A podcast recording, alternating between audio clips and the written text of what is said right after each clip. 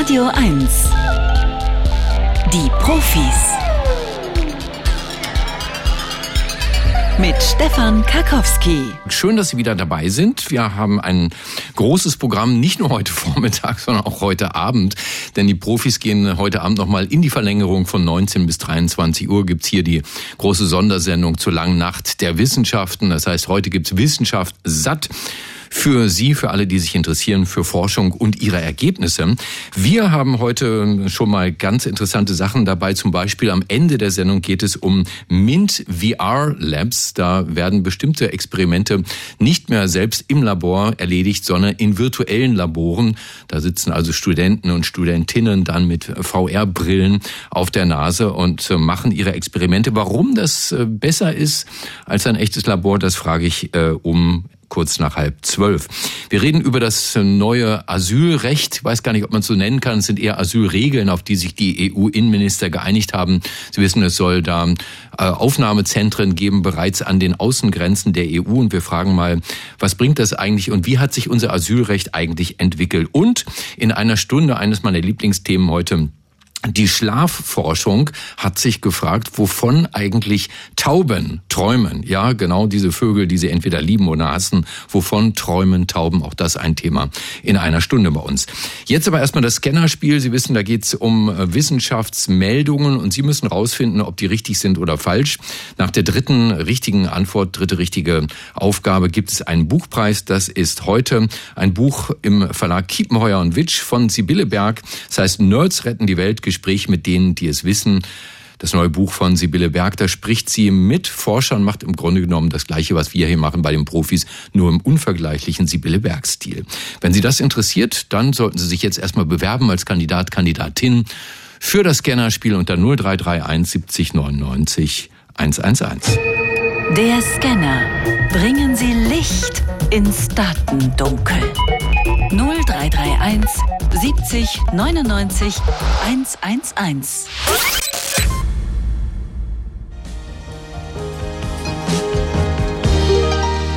Ich glaube, das war auf meinem ersten Mixtape drauf, was ich aufgenommen habe. Da muss ich 13 oder 14 gewesen sein, aus dem Jahr 1971. Your Song von Sabine, wer war das?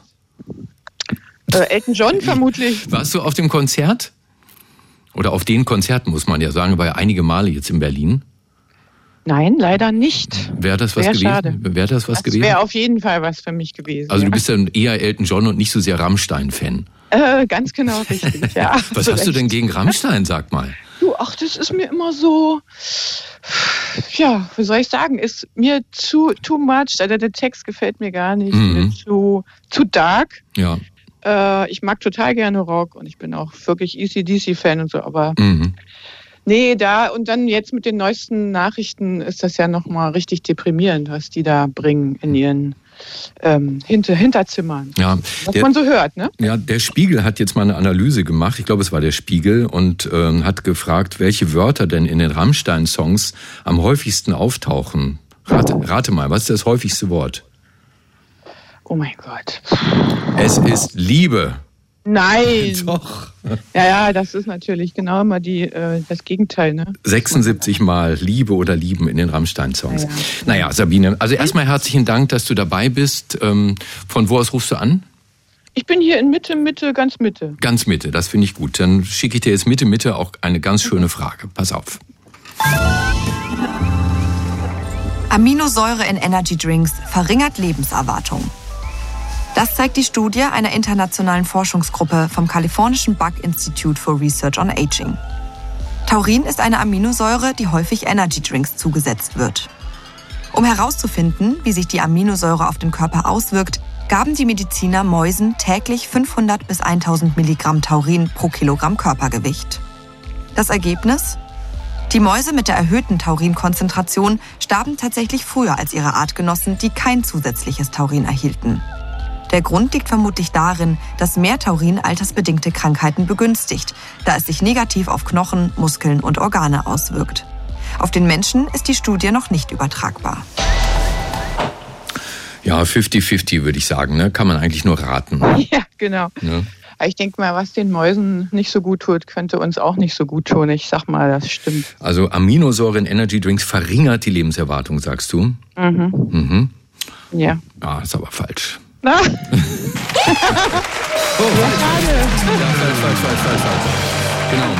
Es ist genau andersrum. Also Taurin spielt bei diversen physiologischen Prozessen im Körper tatsächlich eine Rolle, unter anderem bei der Entwicklung der Energieproduktion, bei Entzündung, bei der Bildung von Antioxidantien. Mit zunehmendem Alter, also bei mir zum Beispiel, ich werde jedes Jahr älter. Ich weiß nicht, wie es bei dir ist, Sabine? Nicht so, ne? Äh, da sinkt die Konzentration von Taurin im Blut ja. und durch die Gabe von Taurin kehren die Forscherinnen, Forschenden den Verlust bei Mäusen und Würmern um und konnten die Lebensspanne der Tiere verlängern. Das ist allerdings auf den Menschen nicht übertragbar und zwar hat das mit der Menge zu tun. Ja, denn wenn man die Menge vergleicht, die den Mäusen gegeben wurde, dann wäre das bei einer 60 Kilo Frau, also Sabine, das wäre bei dir ungefähr, ja, ja. 60.000 Milligramm Taurin, also 15 Liter Energy Drink müsstest du dann, oh Gott. Ne, ich nehme mal an, täglich in dich reindrücken und dann wird's was bringen. Danke fürs Mitmachen, Sabine. Ja, danke War schön. Eine Freude. Schönen Tag, tschüss. Jo, tschüss, tschüss. So, dann haben wir hier, haben wir hier Ralf. Hallo Ralf. Hallo. Hallo Ralf, von was rufst du denn an? Ich rufe aus Schöneberg an. Aus dem schönen Schöneberg. Ja, genau, genau. Finde ich wunderbar. Ralf, zweite Frage geht an dich. Augenfarbe beeinflusst Krankheitsrisiko. Das gibt die Deutsche Ophthalmologische Gesellschaft an. Dafür wertete sie verschiedene Studien aus. Die Mediziner fanden heraus, dass Menschen mit hellen Augen ein erhöhtes Risiko haben, an einem aggressiven Tumor der Aderhaut zu erkranken. Denn helle Augen enthalten weniger Melanin, das die Iris vor dem Einfluss des Sonnenlichts schützt. Menschen mit dunklen Augen hingegen entwickeln häufiger grauen Star. Das wiederum liegt wohl daran, dass in der vorderen Augenkammer eine umso höhere Temperatur herrscht, je mehr Licht durch die Iris absorbiert wird. Ein Risikofaktor für grauen Star. Die Augenfarbe ist damit medizinisch relevanter als bisher angenommen. Augenfarbe, Ralf? Was hast du für eine Augenfarbe? Warte, warte, warte lass mich raten. Lass braun, mich raten. Braun. Also ich wollte gerade braun sagen. Du, Ja. hast, du hast nämlich eine Stimme, die nach braunen Augen klingt. Ja, super. Ne? Ja, Und die Frage ist richtig schön. Augenfarbe, Richtig, genau. Der be beeinflusst die Augenfarbe das Krankheitsrisiko oder hat äh, unser Krankheitsrisiko nichts zu tun mit unserer Augenfarbe? Ich habe übrigens, glaube ich, hellblau.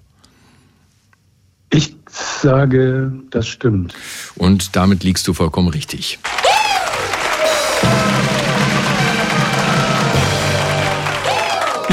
Auch wie gut Operationen am Auge funktionieren, das kann von der Augenfarbe abhängen. Bei einer Hornhauttransplantation zum Beispiel, da wird ja dann die Hornhaut in ihrer gesamten Dicke ausgetauscht. Äh, Wir wollen hier mal das Fachwort lernen. Perforierende Keratoplastik. Da werden Abstoßungsreaktionen und andere Komplikationen häufiger beobachtet, lieber Ralf, leider, wenn die Iris dunkel ist. Ne? Also Ja. ist tatsächlich so. Hier kommt Frage Nummer drei, danach gibt's schon das Buch. Enthornte Nashörner ändern Verhalten. Das ergaben Sichtungsauswertungen von Biologen aus der Schweiz und Südafrika. Zwischen 2005 und 2020 beobachteten sie über 300 Spitzmaulnashörner in zehn südafrikanischen Wildreservaten. Die Nashörner werden dort häufig von Wilderern getötet, die die Hörner der Tiere verkaufen. Deswegen begann man im Jahr 2010, die Hörner der Nashörner zum Schutz vor Wilderei vorsorglich zu entfernen. Unerwarteterweise veränderten die Tiere dadurch allerdings ihr Verhalten. Sie verringerten die Größe ihres Reviers und hatten weniger Kontakte zu Artgenossen, die zu einer Paarung führen könnten. Der genaue Zusammenhang ist dabei noch unklar. Mm. Mhm. Und ich sage wieder, es stimmt. Und auch da hast du vollkommen recht.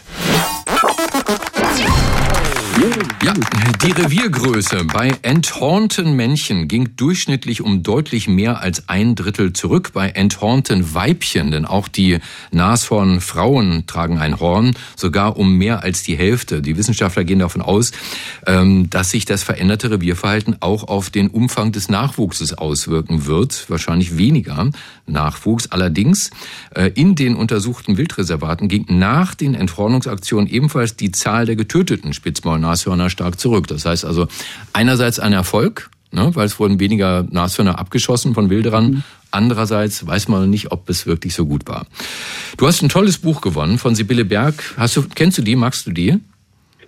Ich kenne die nicht, nein. Die hat ja so eine sehr spitze Zunge. Also ich bin Sibylle Berg-Fan, seitdem ich einen Text gelesen habe über äh, das Meer, wo sie äh, in ihrer zynischen Art sagte, wie kann man nur das Meer toll finden, dieses blöde Ding, was vor und zurück schwappt äh, und Verliebte immer drauf gucken und zu irgendwelchen merkwürdigen romantischen Gefühlen anreizt. Das ist Sibylle Berg.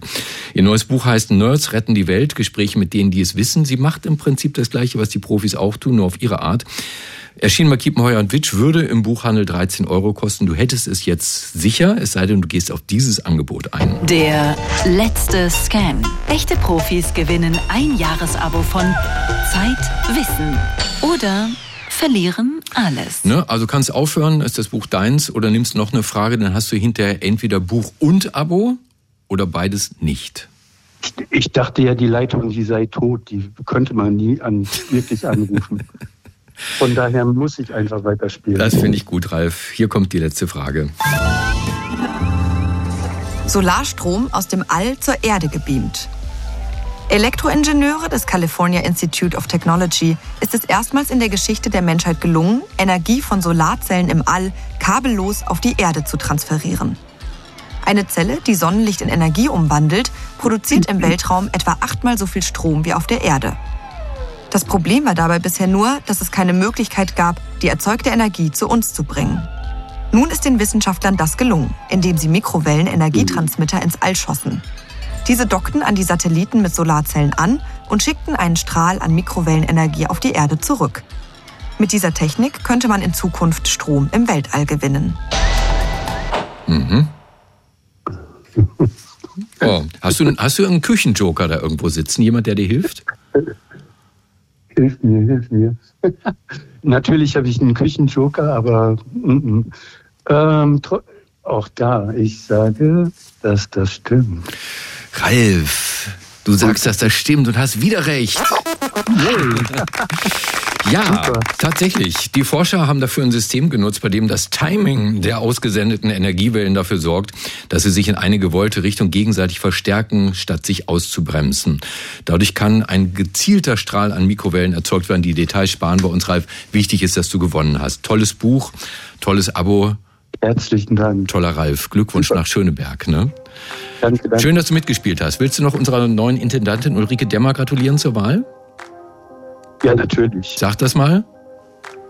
Alles Gute zur, zur Wahl. Wunderbar, das war schon mal was. Und ganz ja. wichtig, jetzt nicht auflegen, ne? Ne, ich bleibe in der Leitung. Männer haben nach allem, was man so liest, keinen guten Ruf. Ja, wir betrinken uns an Filmsets.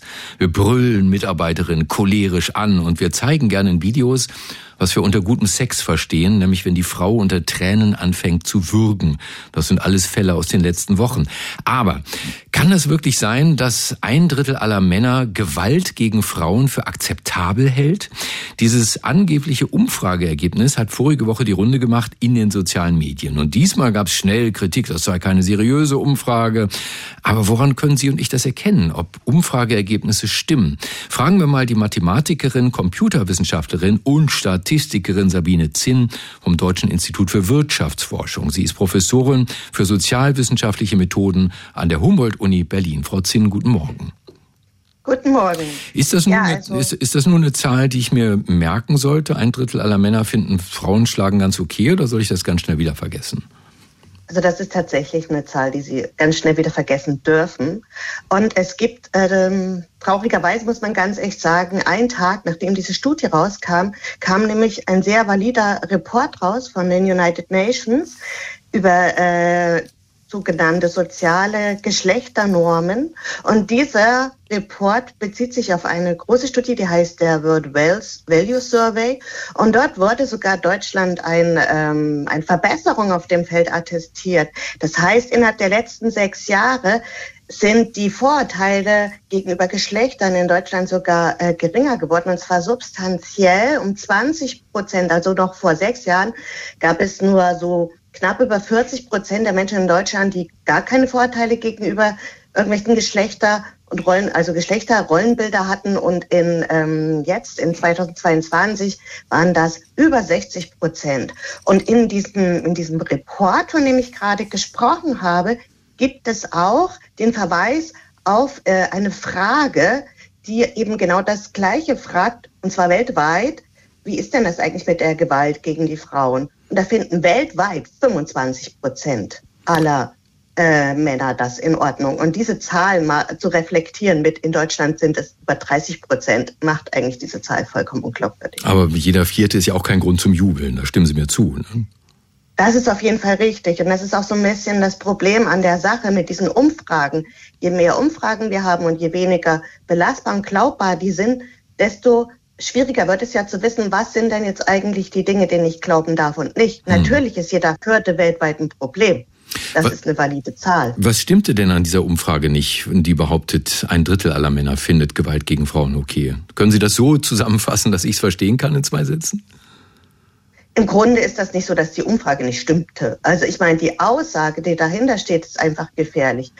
Die Leute, die befragt worden sind und die man dann so ein bisschen versucht hat hochzurechnen, für die trifft das zu, aber eben nicht für alle, die in Deutschland wohnen. Und das ist ein Unterschied, ob die Menschen, die ich befragt habe, das sagen oder ob ich behaupte, das gilt für alle Menschen, die oder für alle Menschen dieser Altersgruppe, es waren ja von 18 bis 35-jährige Männer, für die würde das gelten. Das ist eine steile These. Aber, Aber für die, die man befragt hat, mhm. ja gilt das. Also es gibt ja dann immer so diese Behauptung, Umfragen, Ergebnisse seien repräsentativ für die Gesamtbevölkerung. Was heißt das eigentlich? Das bedeutet im Grunde, dass ähm, man davon ausgeht, dass die Menschen, die man in der Umfrage hat, für alle anderen in der Gesamtbevölkerung stehen. Und wenn man sich das mal überlegt, steht ja jeder Mensch erstmal nur für sich selber. Jeder repräsentiert sich selber. Und wenn ich jetzt äh, sage, die, die in der Umfrage sind, repräsentieren alle anderen in der Bevölkerung, muss das gewissen Regeln folgen. Und äh, im Grunde ist das auch eigentlich so zu 100 Prozent gar nicht möglich. Was äh, normalerweise gemacht wird in den sozialwissenschaftlichen Umfragen ist, man zieht sogenannte Zufallsstichproben. Und diese Zufallsstichproben bedienen sich eines Mittels. Das heißt, man nimmt sogenannte ähm, Listen, auf denen stehen eigentlich alle Menschen drauf, die es in der Bevölkerung gibt. Natürlich auch nicht wirklich immer möglich. Man hat da Registerdaten oder aus den Einwohnermeldeämtern holt man sich da Informationen. Und von dieser großen Liste sucht man zufällig welche aus. Und die sollen den Rest repräsentieren. Und diese zufällige Auswahl, die macht es aber möglich, dass jeder, der auf dieser langen Liste steht, die Möglichkeit hat, in meine Befragung hineinzufallen. Und somit weiß ich aber auch, was über die, die eben nicht in die Befragung reinfallen. Und diese Information kann ich nehmen, um erstens hochzurechnen, das, was die anderen gesagt haben. Manche sind halt mehr an der Umfrage interessiert, manche weniger. Dadurch ist es manchmal notwendig, da ein bisschen zu adjustieren. Und ich kann aber auch was sagen über die Unsicherheit, die dahinter steht. Das ist auch ganz wichtig, zu sagen, naja, das Ergebnis ist jetzt nicht 30 Prozent, sondern es liegt zwischen 20 und 60 Prozent. Das, es fehlt einfach oft bei der Berichterstattung und auch bei den Aussagen, die in diesen Studien getätigt werden. Berichterstattung, ein schönes Stichwort, denn viele Kritiker, gerade aus ihrer Branche, machen ja auch die Medien verantwortlich. Die würden Umfrageergebnisse fehlinterpretieren oder einfach veröffentlichen, ohne sie vorher zu prüfen, ohne zu fragen, wie ist denn dieses Ergebnis eigentlich entstanden? Da gibt es also offensichtlich eine Lücke im Fachwissen von Journalisten dazu, wie Umfragen entstehen. Wie prüfe ich denn als Laie ein Umfrageergebnis? Im Grunde geht es erstmal darum, ist die Fragestellung überhaupt klar? Ist das Design der Studie klar? Ist das transparent, wie diese Daten überhaupt zustande gekommen sind? Wie wurde denn da was ausgerechnet? Also das ist erstmal mega wichtig. Das sollte man auf jeden Fall immer überprüfen. Und dann ist das mit der Stichprobe so eine Sache. Viele Stichproben, die heutzutage genutzt werden, um eben solche Umfragen zu machen, die kommen einfach aus dem Internet, über soziale Medien. Und äh, das sind ganz oft Leute, die sich selber dafür anbieten, an solchen Umfragen teilzunehmen. Das ist natürlich eine ganz besondere Art von Mensch, mhm. die daran dann teilnimmt, ist klar. Und dann fehlt natürlich die andere Art von Mensch, an der man vielleicht auch interessiert ist, die nicht auf die sozialen Medien zugreifen, die nicht an solchen Umfragen teilnehmen. Und die kann man gar nicht berücksichtigen. Und deswegen sollte man immer gucken, was ist eigentlich, wo kommen diese Daten her, wo werden die eingesammelt? Und was wird für eine Behauptung gemacht? Diese Art von Umfragen sind ja nicht per se schlecht, aber sie zielen eben nur genau auf die Gruppe ab, die ich eben so einfangen kann. Andere Menschen kann man so gar nicht beschreiben. Und das ist wichtig. Und was ähm, ich auch wichtig finde, was mich auch in letzter Zeit immer mehr stört, ist, dann steht dann immer da, ja, das ist angepasst nach Alter, Geschlecht und Bildung. Das äh, reicht oft aber auch gar nicht. Das würde ja bedeuten, man kann die Menschen nach Alter, Geschlecht und Bildung äh, beschreiben, selbst wenn ich darüber irgendwelche Verteilung von der gesamten Bevölkerung in Deutschland habe und da irgendwas hochrechne, heißt das nicht, dass das ein Rollenbild zum Beispiel beschreibt. Das ist einfach viel zu kurz gegriffen. Sondern man muss wirklich gucken, wo kommen die Daten her und entstehen sie zum Beispiel aus dieser Art von äh, Listen oder Register, von denen ich gerade gesprochen habe, oder kommen sie aus diesen digitalen Zugängen, über die ich auch gerade gesprochen habe, soziale Medien und so weiter. Gut, also wir bleiben weiterhin misstrauisch bei Umfragen. Die neueste übrigens vom Spiegel veröffentlicht AfD deutschlandweit auf 20 Prozent. Und ich sage herzlichen Dank an die Professorin für sozialwissenschaftliche Methoden an der Humboldt-Uni Berlin, an Sabine Zinn. Frau Zinn, danke, dass Sie bei uns waren. Schönes Wochenende. Dankeschön. Tschüss. Menschen träumen gern vom Fliegen. Das kennen Sie bestimmt auch. Im Traum schwerelos werden, fliegen oder auch fallen, bis man sich vor Schreck am Bett festkrallt und aufwacht. Was glauben Sie, träumen Vögel auch vom Fliegen? Der Hirnforscher Onur Güntökün ist davon überzeugt. Er ist Professor für Biopsychologie an der Ruhr-Uni Bochum. Herr Güntökün, guten Morgen. Guten Morgen. Weiß man denn eigentlich, warum Menschen vom Fliegen träumen? Naja, wahrscheinlich genau aus den Gründen, die Sie genannt haben. Es ist faszinierend, die Schwerelosigkeit, alles von oben sehen, die Leichtigkeit und gleichzeitig Fallen ist eine Urangst des Menschen. Das heißt, da ist alles drin, der Wunsch zu fliegen und die Angst vor dem Fliegen. Und solche widersprüchlichen emotionalen Dinge sind häufig das Zeug, aus dem unsere Träume sind. Weiß man denn, welche Funktion Träume haben heutzutage oder wird darüber in der Wissenschaft immer noch gestritten? Es wird sehr viel gestritten und sehr viel spekuliert. Tatsächlich wissen wir es nicht wirklich. Wir wissen, dass Träume, wenn sie nicht zugelassen werden durch Experimente, nachgeholt werden, dass man dann sehr viel träumt. Es muss also einen Bedarf an Träumen geben. Aber welche Funktion sie wirklich haben, das weiß man nicht. Sie wollten nun herausfinden, ob Tauben auch vom Fliegen träumen. Warum hat Sie das interessiert? Mich hat es interessiert, weil ich viel mit Tauben, das sind also Vögel, und Menschen, das sind Säugetiere, arbeite. Und diese zwei Gruppen von Lebewesen, die haben sich vor 315 Millionen Jahren getrennt. Die haben also eine wahnsinnig lange, äh, voneinander verschiedene Geschichte.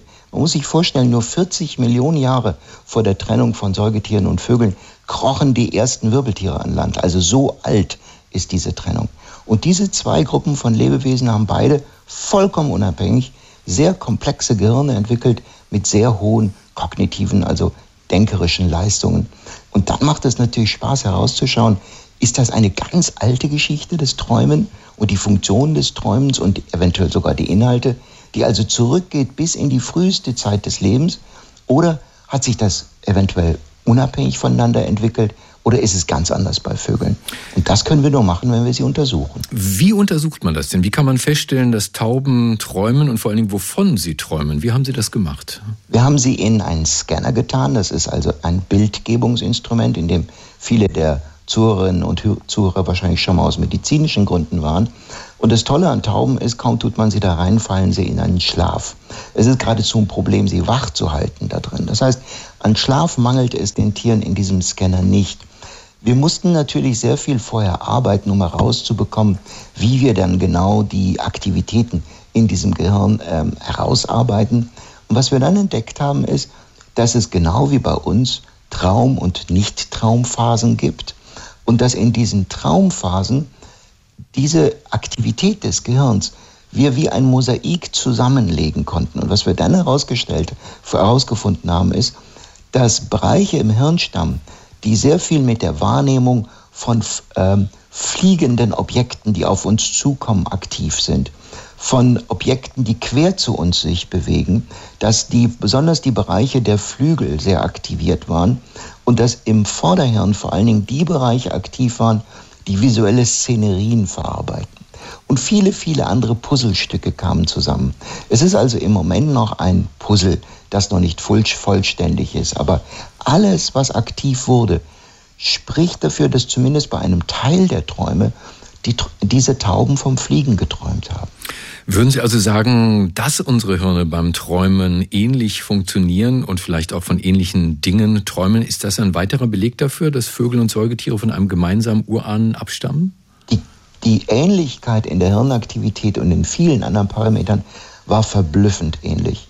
Was das bedeutet, ist unglaublich. In der, in der frühesten Phase des Lebens der Wirbeltiere auf der Erde gab es schon ein Gehirn, das wahrscheinlich zu genau ähnlichen Mechanismen des Schlafes fähig war und vielleicht zu Träumen fähig war. Wir haben eine ganz alte Geschichte des Träumens sagt der Hirnforscher Onur Güntökün, der als Professor für Biopsychologie an der Ruhr-Uni Bochum herausgefunden hat, auch Tauben träumen vom Fliegen. Herr Güntökün, herzlichen Dank und schönes Wochenende. Alles klar, Ihnen auch. Tschüss. 355 Menschen sind ertrunken in Deutschland 2022, sagt die DLRG. 355 Menschen, also fast jeden Tag ein Toter durch Badeunfälle.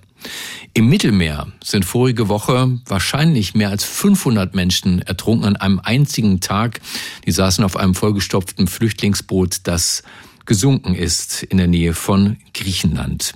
Nun könnte man denken, dass die EU-Innenminister als erste Aufgabe sehen, Flüchtlinge zu helfen, Flüchtlinge zu retten, Seenotrettung zu ermöglichen. Aber sie haben sich für eine andere Richtung entschieden, denn auch in Deutschland sagen ja viele Bürgermeister, für noch mehr Flüchtlinge haben wir kein Betreuungspersonal, keine Kitaplätze, keine Wohnungen. Also müssen wir die Zahl der Asylsuchenden in Deutschland beschränken.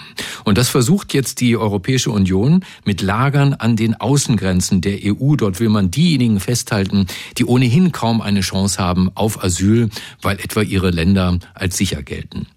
Historisch einordnen soll das für uns Jochen Oltmeier, Professor für Migrationsgeschichte an der Uni Osnabrück. Herr Oltmeier, guten Morgen. Hallo, guten Morgen.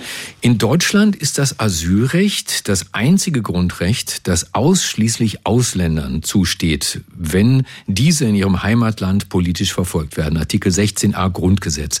An wen hatten die Väter des Grundgesetzes damals gedacht?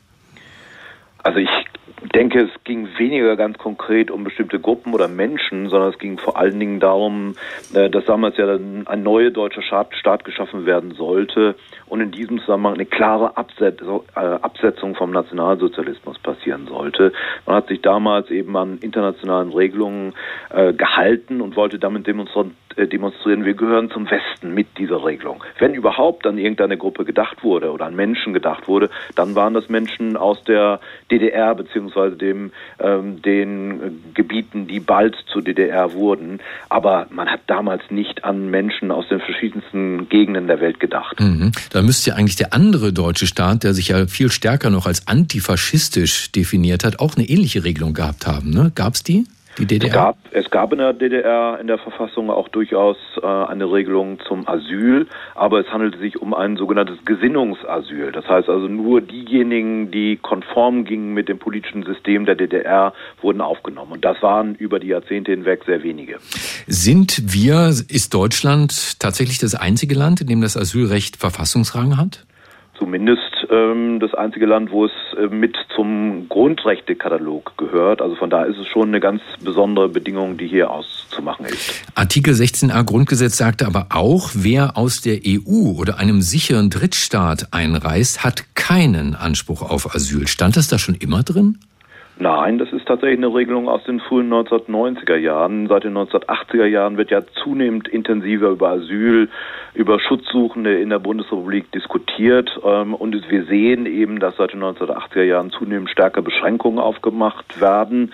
Anfang der 1990er Jahre haben wir super intensive Diskussionen um das Asylrecht. Und in diesem Kontext wird dann 1992, 1993 dieser gewissermaßen damals schon alte äh, Grundrechtsartikel von 1949 eingeschränkt. Also ich bin jetzt äh, natürlich juristischer Laie, aber für mich heißt das, dass Deutschland eigentlich gar keine Asylsuchenden aufnehmen müsste, es sei denn, sie kommen mit dem Flugzeug. Genau, das ist ein Punkt, der in dem Zusammenhang belangvoll ist, äh, richtig. Allerdings muss man eben auch sehen, ähm, das Asylrecht ist ja nur eine Regelung unter ganz vielen Regelungen, die in dem Zusammenhang belangvoll sind. Äh, die Bundesrepublik hat auch ganz früh die Genfer Flüchtlingskonvention von 1951 unterschrieben, ist eingebunden in sehr viele europarechtliche Regelungen. Also alleine gewissermaßen auf das Asylrecht, auf das Asylgrundrecht zu schauen, ist zu wenig. Ähm, aber vollkommen richtig, die Bundesrepublik hat es zumindest auf dem Papier zu einem guten Teil geschafft, äh, sich abzugrenzen in dem Zusammenhang, äh, weil es sich eben tatsächlich umgeben hat mit ganz, ganz vielen Staaten, die an sich zuständig sind, dafür ein Asylverfahren dann durchzuführen. Wie schätzen Sie nun das ein, auf was sich die EU-Innenminister geeinigt haben? Also ich nenne das mal Internierungslager an den EU-Außengrenzen für Menschen, deren Chance auf Asyl ohnehin gering ist. Dazu Aufnahmequoten, also Verteilung auf alle EU-Mitgliedstaaten, von denen kann man sich aber mit Kopfgeldern freikaufen. Ist das noch im Sinne der Väter des Grundgesetzes? Wohl nicht. Ähm, also man kann einerseits ähm, sagen, das, was jetzt hier behauptet wurde, insbesondere von der Bundesinnenministerin, das sei historisch, das würde ich einfach schlichtweg bestreiten. Äh, es ist auch nicht, wie behauptet wurde, solidarisch im Sinne der europäischen Staaten, weil es Ungleichgewichte, die es bislang schon gab, auch weiterhin geben wird. Und neu ist das, was hier tatsächlich ähm, auf den Weg gebracht wurde, auch nicht. Und man kann letztlich sagen, moralisch akzeptabel ist es nicht und wir können auch zu einem guten Teil davon sprechen, dass es nicht praktikabel ist. Das heißt also, die Rezepte, die hier entwickelt worden sind, die werden aller Voraussicht nach nicht funktionieren. Dafür gibt es einfach äh, letztlich zu viele Erfahrungen aus den vergangenen Jahren und Jahrzehnten, die deutlich machen, dass es nicht funktionieren wird. Und von daher ist es natürlich, kann man sagen, auch ein Stück weit Simulation von Politik, ähm, etwas, was am Ende demonstrieren soll, dass man in der Lage ist, mit so einem Phänomen Phänomen politisch umzugehen. Letztlich wissen aber alle Beteiligten, der nächste Gipfel, der wird sehr bald stattfinden müssen. Die neuen EU-Asylregeln, historisch eingeordnet von Jochen Oltschmer, Professor für Migrationsgeschichte an der Uni Osnabrück bei den Profis auf Radio 1. Herr Oltmer, herzlichen Dank und Ihnen ein schönes Wochenende. Dankeschön. Sie haben wahrscheinlich eine Vorstellung davon, äh, ob es sowas gibt wie die Jungfrauengeburt. Die Christen glauben ja schon seit über 2000 Jahren dran und sagen, klar gibt es das bislang allerdings nicht belegt so richtig, man muss dran glauben. Bei den Tieren ist das was anderes, ja, da äh, gibt es die sogenannte Parthenogenese. Das heißt also Zeugung, ohne dass ein Männchen dabei war, können Weibchen schwanger werden. Und das soll jetzt zum allerersten Mal passiert sein bei einem Krokodil in einem Reptilienpark in Costa Rica. Da lebt ein Krokodilweibchen, 18 Jahre alt. Das hat Eier gelegt, obwohl es seit 16 Jahren keinen Kontakt gehabt haben soll zu einem Männchen. Also Lady Crocodile, wie hast du das gemacht? Eine Studie hat versucht, das rauszufinden. Und wie diese Studie gearbeitet hat, das erklärt uns ein Forscher, der der Entdecker ist des Liebespfeils der zwittrigen Schnirkelschnecken und damit ein absoluter Experte sexloser Fortpflanzung. Radio 1. 1. Nur für Erwachsene. So sieht's aus. Ähm, und da muss ich natürlich den Jingle hier nochmal einspielen, weil das ist ja das Wichtigste, was dazu kommen muss. Und der geht so. Er ist Mitglied des Komitees des IG Nobelpreises für kuriose wissenschaftliche Forschungen, Vorsitzender der Deutschen Dracula-Gesellschaft und der bekannteste Kriminalbiologe der Welt. Dr. Marc Benecke, live auf Radio 1, die Profis. Einen äh, krokodiligen schönen guten Morgen würde ich dir lieber Marc. Ja, plitsch, platsch, äh, lieber Stefan. Das, der andere Jingle war auch schön. Ja, war auch schön, muss ich auch sagen. Ja, ja, ja. Ja, Ja, was ist das für eine Studie? Die, die Kollegen, die das und Kolleginnen, die das beobachtet haben in diesem Park in Costa Rica, den du schon erwähnt hast, die haben was Gutes gemacht, weil normalerweise, wenn irgendwelche Eier auftauchen und überhaupt nicht die Chance besteht, dass die ausgezüchtet werden können, dann werden die weggeworfen. Tatsächlich.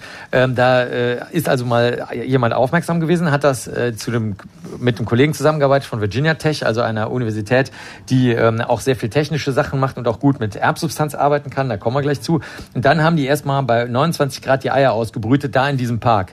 Dann haben sie nach drei Monaten gemerkt, da passiert irgendwie nichts, haben die Eier geöffnet und in einem der Eier war dann tatsächlich ein vollständig entwickeltes, also zur, wenn man so will, Geburt aus dem Eischlüpfen entwickeltes, aber nicht lebendes kleines Krokodilchen drin. Und jetzt ist natürlich die Frage, die sich die Zuhörerinnen und Zuhörer stellen, ja komm, vielleicht war ja doch irgendwo ein Männchen da am rumgeistern oder es ist irgendein verrückter Zufall gewesen, dass sie einen Ausflug gemacht hat, das Weibchen oder die Zuschauer und Zuschauerinnen da aus dem Park haben sich irgendwelche Gags erlaubt. Das ist aber nicht der Fall, sondern ähm, der Kollege interessiert sich sehr für diese, nennen wir sie mal Jungfrauenzeugung, Wirkung. Da gibt es nämlich ganz viele verschiedene Arten. Das tritt nämlich auf bei Blattläusen, Wasserflöhen, Bärtierchen, Skorpionen, Stummelfüßern, Plattwürmern, alles Mögliche.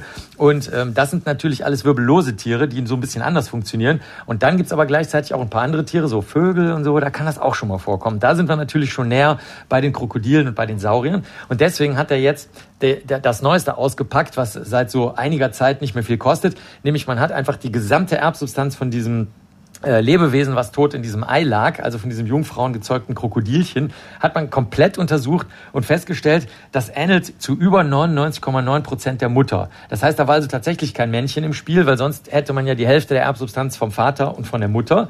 Und die Frage war jetzt, welche Sorte der Jungfrauenzeugung wurde hier verwendet? Da gibt es nämlich verschiedene Sorten. Und in dem Fall konnte man zeigen, durch die Anzahl, also durch die Verminderung der noch ungleichen Stellen im Erbgut, die man halt haben muss, ne, sonst würde man ja immer ganz genau wie die Eltern aussehen, ähm, dass das eine ganz besondere Form war. Nämlich zunächst mal wurde das, wenn wir zum Beispiel Spermien oder Eizellen als Menschen bilden, das wurde erstmal durchgeführt innerhalb der Zelle. Also die Erbsubstanz wurde so aufgeteilt in der Miose. Ne? Und danach sind die aber wieder verschmolzen. Und dabei entstehen natürlich dann super gleichförmige Erbgute, sodass es auch kein großes Wunder ist, dass das fast immer schief geht. Bei den Truthähnen zum Beispiel, die das auch manchmal können, da ist es sogar so, dass nur drei Prozent der Jungfrauen gezeugten Eier überhaupt schlüpfen. Also das ist möglicherweise bei Wirbeltieren nicht wie bei den anderen Lebewesen, die ich vorhin genannt habe, bei den Würmern und Insekten und so, wo das eher was Normales sein kann, sondern hier in dem Fall ist es eher so, das scheint eine Notfallmaßnahme zu sein, wenn absolut nichts mehr funktioniert. Und bei den Krokodilen, du ahnst es schon,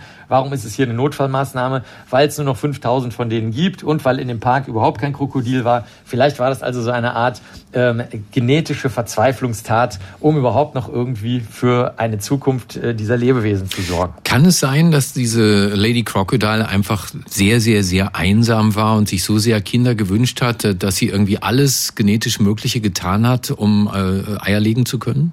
Das kann man wirklich so sagen. Natürlich macht sie das nicht bewusst, sondern unbewusst. Aber ähm, die Erbsubstanz schlägt hier durch. Sie steuert ja extrem stark unser Verhalten, auch bei Menschen, obwohl Menschen das immer nicht so gerne glauben wollen und denken, sie können alles frei entscheiden.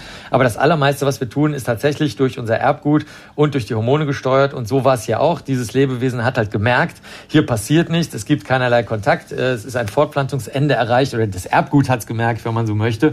Und äh, so, so ist es dann durchgeschlagen. Ja. Es gibt so. ja dann auch immer so den Verdacht, gedacht, dass das Weibchen vielleicht Spermien gebunkert haben könnte aus einer früheren Begegnung mit Männchen. Ne? Ja, das ist aber auf keinen Fall so, denn er Erstens wissen wir es hier in diesem Fall durch die Erbgutdurchleuchtung, weil wenn das Tier zu über 99,9 Prozent der Mutter ähnelt, dann kann also gar kein anderes Erbgut da äh, dran gekommen sein. Und ähm, das Zweite ist in dem Fall auch, das ist ein öffentlicher Reptilienpark, da würde das auf jeden Fall auffallen, wenn da irgendwann mal ein anderes Männchen gewesen wäre und über so lang, also weil dann die Zuschauer wahrscheinlich erfreut oder in Panik oder fotografierend angetroffen worden wären. Hm. Und ähm, hinzu kommt, dass es nach so langer Zeit können die Spermien auch nicht mehr gespeichert werden. Es gibt zwar sehr lange Spermienspeicherung bei manchen Lebewesen, gewesen, aber nicht über einen so langen Zeitraum. Also das ist wirklich ein echter Fall von Jungfernzeugung. Ich habe jetzt so, so ein bisschen Wasser an den Augen. Das ist alles so sad, lieber Marc.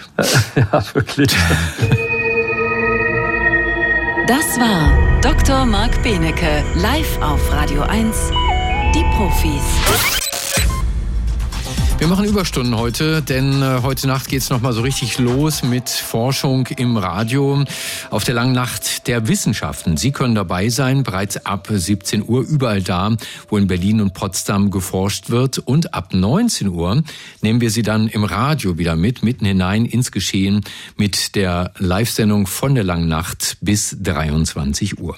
Ein Projekt möchte ich Ihnen jetzt schon vorstellen, nämlich die MINT VR Labs der Berliner Hochschule für Technik Technik. Da ist Steffen Prove, Professor für Mikrobiologie. Herr Prove, guten Morgen. Ja, guten Morgen. Hallo, Herr Kowski. Sie ergänzen die, Ihre Präsenzlehre durch Versuche in Laboren, die nur als Virtual Reality Simulationen existieren. Was machen Sie da zum Beispiel? Also ein Beispiel, das haben wir gerade am Freitag durchgeführt mit den Studierenden, die machen live im Labor einen Mozzarella-Versuch, stellen einen Mozzarella her und machen eine Calciumtitration. Das ist eine Bestimmung von Calciumgehalten. Und der Versuch ist so komplex, dass man mehrere Versuchsstränge nebeneinander führen muss. Und diesen Versuch haben wir in die virtuelle Realität gebracht. Sprich, Studierende können, wenn sie solch eine Brille aufhaben, in einem virtuellen Labor den Versuch durchexerzieren. Mehrfach können alles kaputt machen, können es mehrfach durchführen, bis hoffentlich ein, ähm, ja, ein Verständnis des prozeduralen Ablaufs dabei erreicht worden ist. Muss ich mir dann einen Unterrichtsraum vorstellen, in dem ein Dutzend Studenten sitzt mit diesen klobigen VR-Brillen auf dem Kopf? Ähm, nicht ganz so, aber wir haben äh, tatsächlich ein Team, die in die Räume kommen, vorher in einen ganz normalen Seminarraum. Da braucht man keine besondere Ausstattung an der ersten Stelle. Es ist faktisch überall einsetzbar, wo ein bisschen Platz ist, wo sich Menschen bewegen können, weil das sieht dann ganz lustig aus, wenn Menschen diese Brillen aufhaben und sich im Raum bewegen. Und wenn man die Abläufe kennt, weiß man ungefähr tatsächlich, in welchem Versuchsverlauf sie sich gerade befinden. Also das ist ähm, schon in jeden Räumen machbar, aber besonders gut ist es, wenn man einen Raum hat, wo tatsächlich auch noch Monitore präsent sind, wo eine Kontrollgruppe das mit untersuchen kann, sprich das Team, dass das äh, ja, dass die Studierenden dabei begleitet, diesen virtuellen Versuch durchzuführen. Zum Mozzarella-Versuch nehme ich an, hat viel mit äh, Ihrem Fachgebiet zu tun, der Mikrobiologie, ne? Ja. Gibt es auch andere Sachen noch, in denen Sie diese VR-MINT-Geschichten einsetzen? Ja, es gibt ein besonderes äh, schönes Experiment, das kommt aus der Theatertechnik. Da haben Studierende selber entwickelt, weil im Theater hängen ja schwere Lampen an der Decke und wenn die runterfallen, ist das schlecht. Und da steckt sehr viel Physik und Belastung des Material dahinter. Und da haben Studierende einen Versuch erarbeitet, der jetzt auch tatsächlich äh, ein zweiter Versuch von uns ist, wo Studierende wirklich mit verschiedenen Play-Modi dieses Experiment durch spielen können. Sie müssen natürlich dabei auch dieses physikalische Grundverständnis bekommen und dazu gibt es auch begleitend dann eine Lehrveranstaltung im relativ normalen Lehrveranstaltungsformat. Mhm, da darf also die Lampe so oft runterfallen, wie es geht, weil sie geht nicht wirklich kaputt in diesem äh, Virtual Reality Labor. Genau, ja. Aber warum genau machen Sie das? Hat die Hochschule nicht genug echte Labore? Wir haben echte Labore. Als Hochschule für angewandte Wissenschaften sind wir sehr angewandt und haben immer kleine Gruppen in Laboren. Aber es geht um den lehrdidaktischen Effekt. Können Studierende durch eine adäquate Vorbereitung, statt zum Beispiel eines Skriptes zu lesen oder ähm, eine Vorlesung zu bekommen, können sie durch das immersive Erleben etwas, was sie tatsächlich hinterher in Realität erleben, können sie dadurch einen besseren Lernerfolg bekommen oder vielleicht auch mit dem Beispiel der Mathematik gebracht, wo ich selber auch Schwierigkeiten habe, ähm, abstrakte, abstrakte Mathematik mir vorzustellen, dass diese visualisiert wird. Also ich bekomme einen anderen Zugang zu einem Lehrstoff und vielleicht platzt dann an dieser Stelle auch der Knoten und die Studierenden können in der echten Tätigkeit diesen Versuch besser nachvollziehen und erreichen bessere Lernerfolge. Sie sagen bisher noch vielleicht, aber ich nehme an, Sie haben ja schon Erfahrungen gesammelt. Wie sind die? Also die ersten Erfahrungen sind so, dass wir, ähm, dass das Programm entwickelt sich. Das ist ein Forschungsprogramm, wo wir auch gucken, an welchen Stellen wir noch nachjustieren müssen. Also es ist nicht wie einmal gemacht und dann steht das Ergebnis fest, sondern wir evaluieren das auch ähm, wirklich sinnvoll, um das anzupassen. Und wir haben die ersten Erfolge, die sagen, ja, es macht den Studierenden Spaß. Die sind allerdings auch sehr kritisch und sagen uns, an dieser Stelle würden wir gerne noch nachjustieren. Ähm, was auch sehr wichtig ist, dass eben das Feedback der tatsächlichen Studierenden, also Kundinnen in Anführungsstrichen, hier mit einfließt. Und ähm, die Erfolge sagen uns auch aus anderen Projekten, die ich in der Bundesrepublik kenne, dass das durchaus eine Möglichkeit ist, in manchen Fachkontexten diesen besser vermitteln zu können. Wo können sich unsere Hörer und Rinnen das anschauen heute Abend? Das geht natürlich im schönen Wedding in der Berliner Hochschule für Technik, Luxemburger Straße. Da haben wir über 100 Punkte allein bei uns an der Hochschule.